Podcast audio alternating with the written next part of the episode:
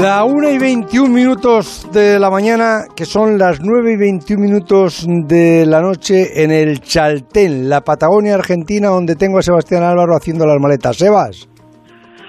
Hola, buenas noches, amigo. Buenas noches. Eh, bueno, a la semana ha ido fenomenal, ¿no? Habéis hecho las dos cumbres que teníais previsto, el Cerro Torre y la aguja Poinsenot.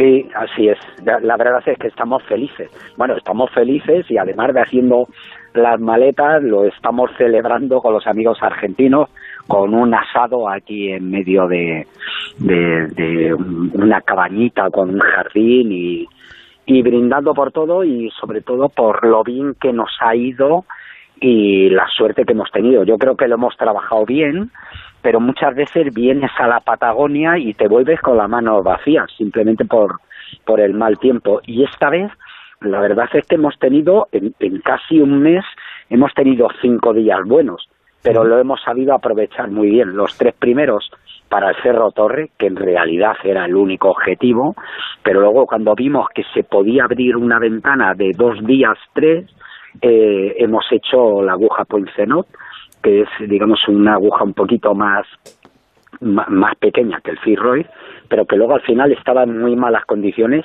y mi gente eh, la ha tenido que echar muchas ganas y arriesgar y exponerse, pero, pero son muy buenos, la verdad. ¿Habéis, ¿Habéis filmado todo? Lo hemos filmado, hemos hecho fotografías magníficas y preciosas. No, alguna he visto, alguna he visto las que han mandado a la página a la página web de Onda Cero y de la Fundación. Pero bueno, yo espero que el, el, lunes ya tendremos días para que me hagas un serial, ¿no? Y me, me, lo, me lo cuentes despacio y detallado.